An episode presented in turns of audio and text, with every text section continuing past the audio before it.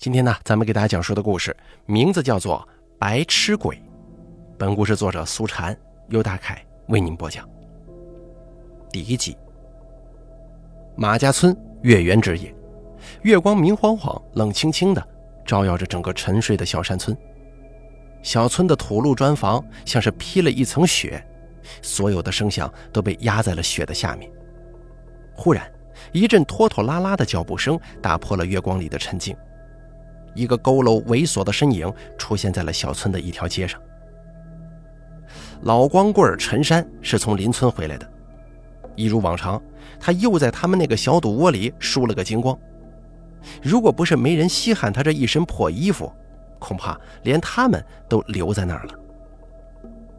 陈山是又气又恼啊，心肺跟脑袋肚子一起难受。他嘴里咒骂着赢了自己钱的那几个家伙。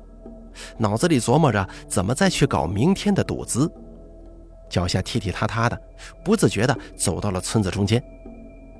而这个时候，他忽然看到了一个人，那是一个衣衫破烂、蓬头垢面的人。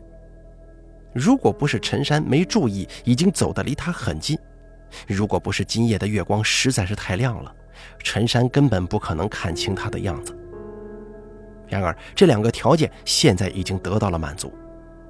所以，陈山看清了那个人的样子，看清了他那正咧着傻笑的嘴里呲着的一口黄牙，看清了他脏污遮掩之下久违的五官。于是，陈山全身的血液瞬间冲到头顶，本就不舒服的心肺和脑袋一下子仿佛炸开了，一声尖叫到了喉咙，还没有来得及发出，就一头栽倒在了地上。马家村出了大新闻了，死了三年的老刘家三傻子的鬼魂回到了村子里，半夜三更满村子转呢，见谁就要拉谁走，替他去投新一生的傻子胎。那天呢，差点拉走老光棍陈山呢。当然了，这个新闻首发于那天晚上差点吓死的陈山嘴里，原本没那么跌宕起伏。后来啊，经过村里七姑八婆们的转载，最终成了如上的版本。这个新闻震惊了十里八乡，而最为震惊的，当然就是三傻子的本家老刘家。三傻子的大哥、二哥、大嫂、二嫂以及他们的老娘都震惊坏了。听陈山说出了这件事情的第一时间，刘大、刘二就跑到了陈山家。经过陈山鼻涕眼泪的诅咒发誓，他们不得不相信陈山是真的看到了他们死了三年的三兄弟。他们一下子陷入了巨大的恐慌。话带回家里，他们的老娘听了，浑浊的老眼里不停地流出眼泪，硬要他们拉着自己到三傻子坟前哭了一场。谁都看得出来，三傻子的坟上竟然有了一些新土。就像是在证明三傻子是真的从里头钻进钻出过。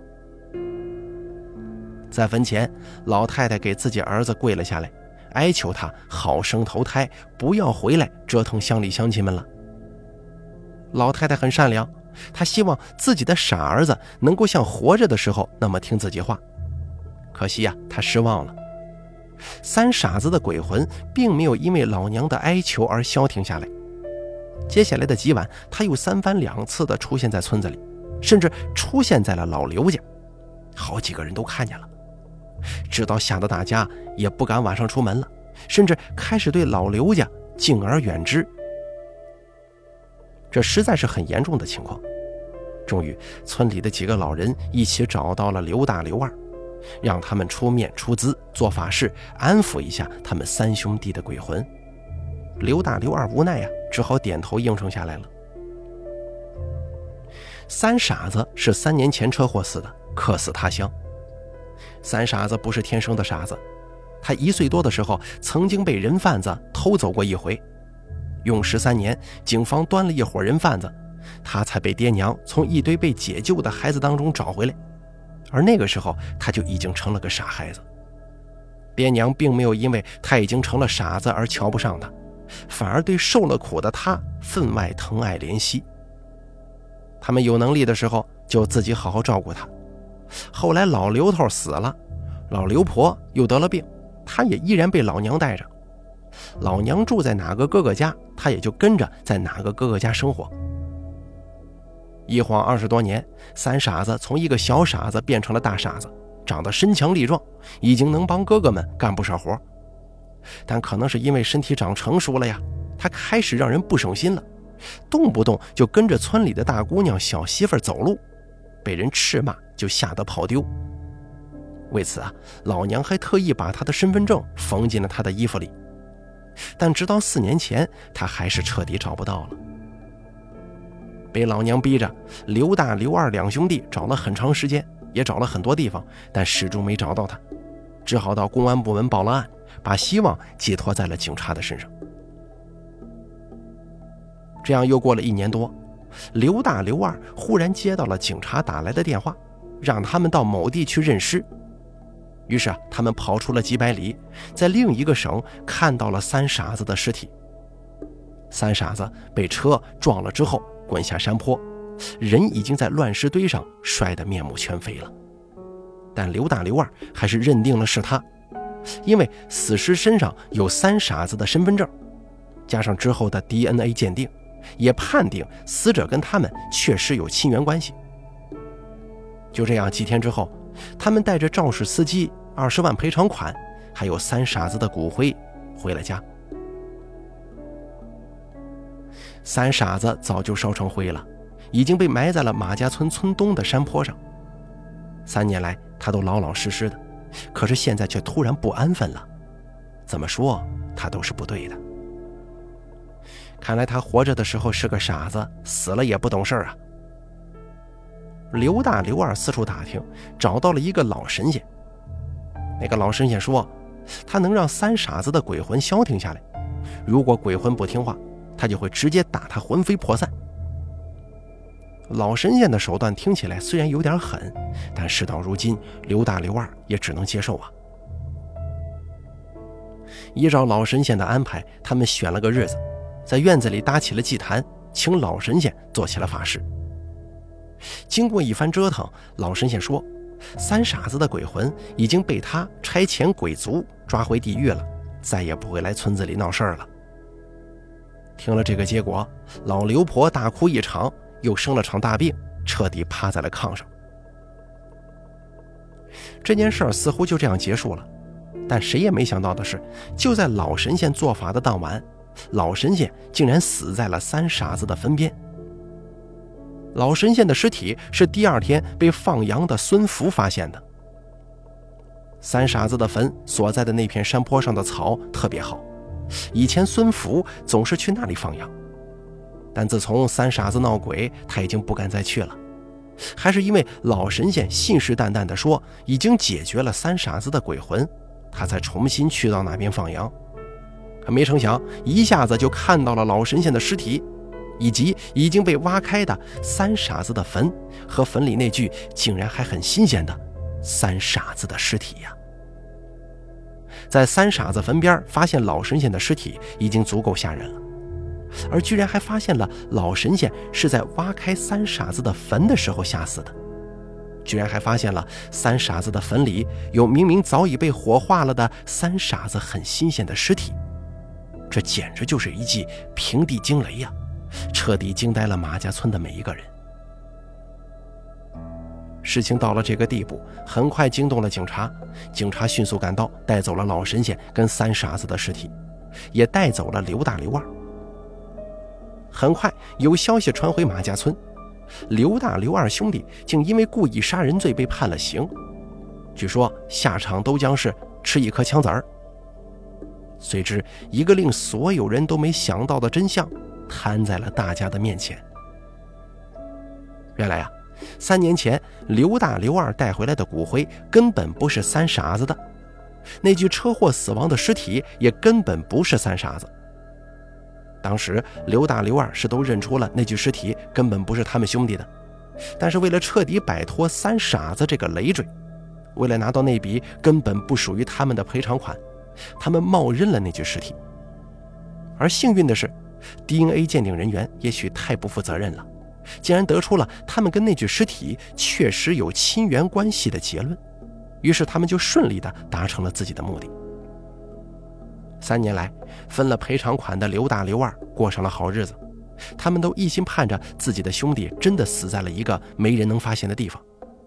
可是却没想到，在那个月夜，被他们在心中杀死了无数次的三傻子，竟然突然回到了村子里。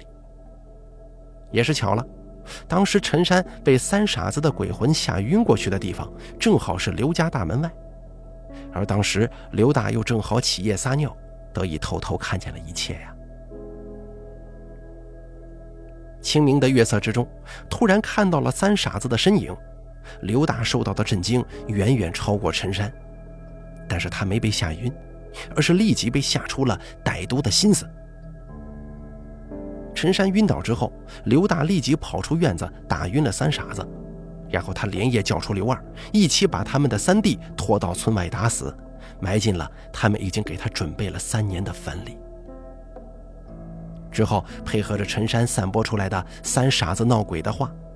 刘大、刘二在村里演起了鬼戏，扮成三傻子的模样，趁夜晚出现在一个个落单的村民面前，终于成功让村里人坚信了三傻子在闹鬼呀，彻底消灭了大家可能产生的对陈山看到的三傻子其实是人的怀疑。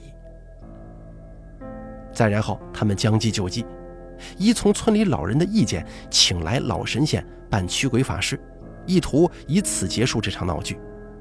却不成想，偏偏是老神仙暴露了他们的罪行。这个所谓的老神仙并不是什么真神仙，他没有动用鬼族抓走三傻子鬼魂的能力。他的计划是装腔作势之后，偷走三傻子的骨灰，远远带走，使三傻子的鬼魂不能再出现在马家村。却不成想，在偷挖骨灰的时候，在坟里看到了一具血淋淋的、四肢扭曲着、眼睛瞪大着。嘴里咬满了土的新尸，这样的冲击有点大，老神仙被活活吓死了。刘大、刘二在警察面前交代了一切，但他们交代的只是他们知道的，而这件事儿当中啊，还有他们不知道的。他们不知道的就是，其实他们带回来的骨灰虽然不是三傻子的，却竟然真的是他们的三兄弟的。二十年前。他们年幼的三兄弟被人贩子偷走之后，警察找回了一堆孩子，里头根本就没有他。但是他们的爹娘错认了一个因为傻了而没人认领的孩子是他。那年月还没有 DNA 呀，所以那个傻孩子就成了他们三兄弟的替代品。而他们那个真正的三兄弟却被人贩子养大了，近墨者黑呀。长大后的三兄弟也长成了一个坏心肠。他甚至杀死了养他长大的人贩子，卖了器官，而且他也成了个人贩子。三年前，成长起来的新一代人贩子遇到了找不到家的三傻子，他把三傻子卖到了一个黑煤矿，拿走了三傻子的身份证，却紧接着因为躲在山路上试图拦车抢劫，偏偏遇到一个酒驾司机，被撞下山路，一命呜呼，接着被刘大刘二烧成了灰，带回了家。两年后，被关在黑煤矿里的三傻子得了要命的病，被矿主给赶出来了。三傻子晃荡了大半年，竟然在死去之前意外的晃回了马家村，这才发生了后面那个恍如天意的故事。这是天意吗？咱们就当是吧。好了，白痴鬼的故事，咱们就说到这儿了。感谢您的收听，本故事作者苏禅，由大凯。为您播讲。